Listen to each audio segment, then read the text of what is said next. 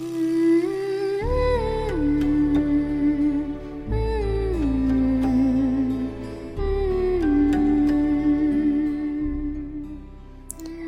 位亲爱的朋友们，大家好，我是张慧。今天呢，嗯，是感恩节的第二天。嗯，也就是说，其实昨天是感恩节。自己呢，也和一群小伙伴，嗯，度过了一个非常美好的感恩节的下午。我们一起玩了欧卡。然后呢，嗯，探索了一下关于婚姻啊、爱情啊、两性关系呀，还有佛法呀，探索了一下这样一个几个主题和话题。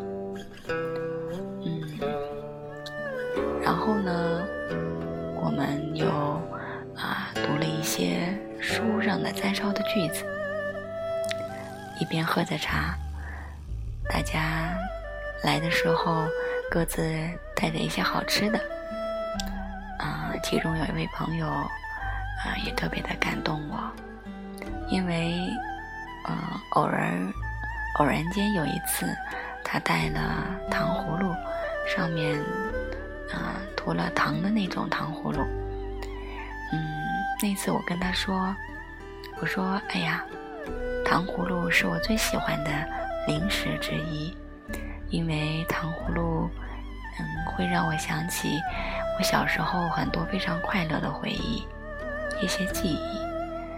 这个在心理学当中，催眠当中把它叫做心锚，就是某一样东西，它会像一个遥控器一样，直接打开我们心里的某一种情绪的频道。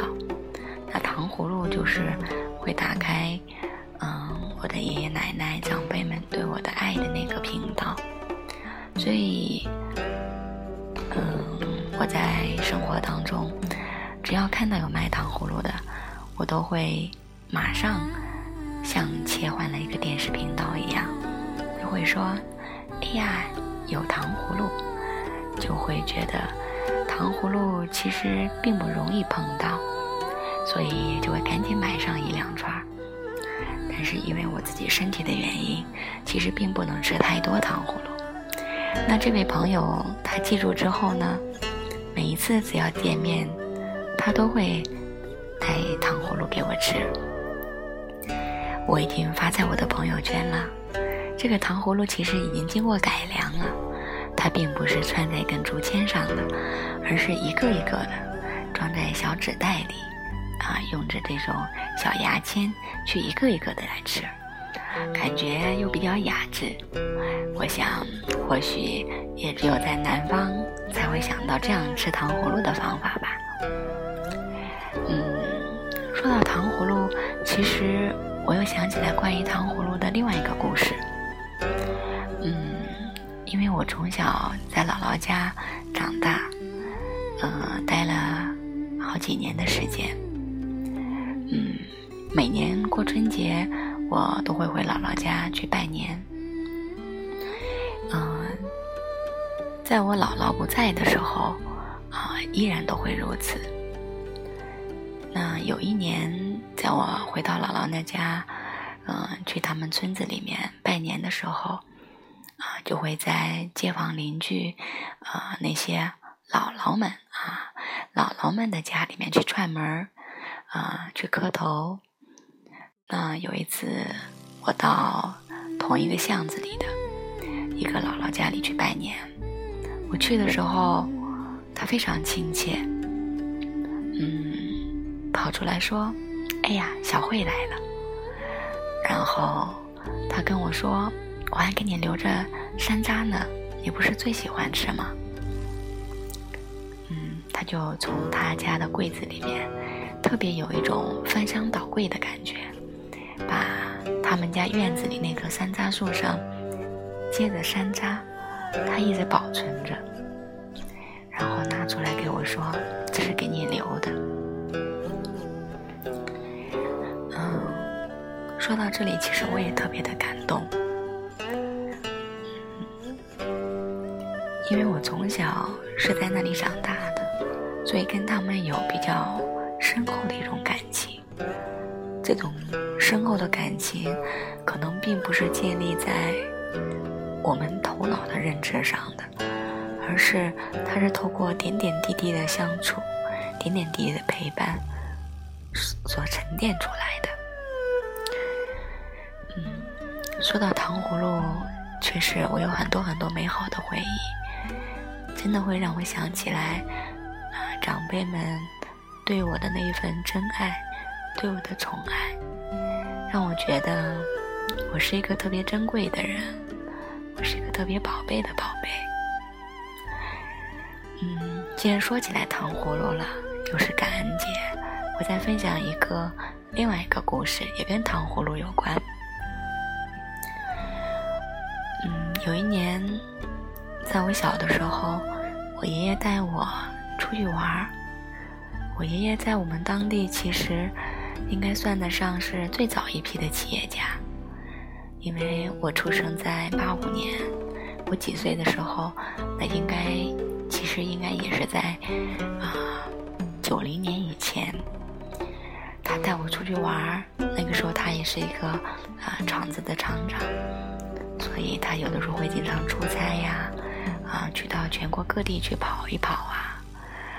嗯，我呢又是我们家的。长孙女，虽然说有点遗憾，就是我不是男的，但是我是孙子辈的第一个，所以是特别的宝贝啊，也是因为我，所以他才有了当爷爷的感觉，当奶奶的感觉。所以我爷爷带我出去玩儿，那我小的时候呢就有点晕车，嗯，但是那个时候我不知道那是晕车。我就是自己特别的难受，然后我就跟我爷爷说，嗯，坐了很长时间汽车之后，下了车我就说我头不舒服，我说我难受，然后我爷爷就在路边看到一个有卖糖葫芦的，是北方的那种卖糖葫芦，就是举着一个棍子，上面用草编的那种，啊，像一个靶一样的，然后插满了一只一只的糖葫芦。爷爷就买了一只给我吃，然后我就拿着糖葫芦一边吃，那种叫做冰糖葫芦哈，外面是冰糖，就一边吃啊啊一边走路。等吃了几个以后，爷爷问我说：“嗯，你头还晕不晕了？嗯，还难受吗？”我就说我不难受了。我爷爷就说：“哎，你就是想吃糖葫芦嘛。”你想吃糖葫芦，就说自己头头晕吗？其实那个时候小，是不懂得去，嗯，没有去为自己就是辩白啊，为自己去，呃，去这个，呃，去证明一下，其实真的是晕，真的是难受。但是说完之后，就只顾着吃，也不记得那么多了。但是这样一个画面，就非常深的印在了我的记忆当中。在那一年那么小的时候，很多其他的事情我都不记得了，但是我就是记得，嗯，爷爷抱着我吃了糖葫芦，啊，去外面玩，就是吃糖葫芦这个场景，还有当时爷爷跟我说的话。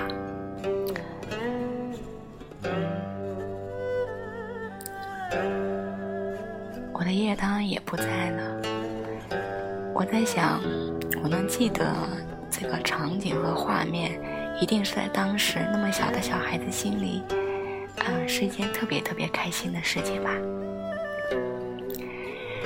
嗯，其实今天想说什么，我是没有打草稿的。啊，既然把糖葫芦相关的一串事儿给说起来了，其实也没有离开今天的主题，是想跟大家谈一谈关于感恩。觉得作为中国的父母，嗯，或者说。自己能生在中国，有中国的爸爸妈妈和爷爷奶奶，其实他是特别幸运的一件事情，是因为中国的父母对自己的孩子真的太好了，嗯，基本上都是围绕着孩子的一切的利益在做考虑的，就是为了孩子的快乐而在活着。有一首歌说：“你快乐，所以我快乐。”我觉得运用在中国的父母，大多数啊身上是非常贴切的一件事情。那相反，在谈到感恩的时候，我在想，今天我特别的在做了一个冥想，做一个啊，做一个关于去念父母恩的一个冥想。我发现一开始自己的心是非常冷的，这个心是非常的厚的，非常坚硬的。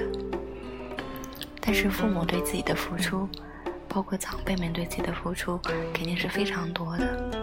我曾经已经得到过这么多，为什么自己的心还是会啊这么的坚固？或者说，我们还会每天在想着再要去得到更多的东西，并没有处在非常快乐的。或者永恒的那种快乐状态当中呢？又为什么没有能够时时刻刻的活在这种感恩的心当中呢？我就发现，其实我们的心它真的是需要训练的。我们的心也是非常容易去忘记一些东西的，不管是快乐还是痛苦，都是一样的。再痛的过去，时间都会让你淡忘它。而这种正面的心理，像感恩的心理，如果没有训练的话，其实这个心没有经过管理，它也会杂草丛生，也会变脏的，也会有很多很多的负面情绪。我在想来想去，一方面就是要有意识的去训练自己的心，另外一方面就是没有能够时时刻刻记得他人对自己的关心和关爱。其实也是因为在于自己的注意力和焦点都在于自己身上，或者自己所认为的一个小范围。我这个边界扩展到哪里，我们就关注哪里，其他的可能慢慢的就忽略了。甚至我们最关注的这个我的范围，可能是自己或者自己的孩子。传统的孝道，或者对父母的这份关心和关注，我觉得在现在跟以前相比是比较淡忘的。最起码，我觉得我和我的父母相比，他们对自己父母的那份感恩心和照顾心，我觉得是我所不及的，也是我觉得应该向他们学习的。所以今天想分享给大家的就是，感恩是需要去训练的。正面的这种心理都是需要去训练的，而我们的心是需要去管理的。好了，那今天的分享就到这里。其实我挺作难，我的题目应该取什么呢？是叫糖葫芦呢，还是叫做心应该去做管理呢？好吧，我待会儿再想一想。我们下一次再会吧。非常感恩你聆听我的生命故事，聆听我的心。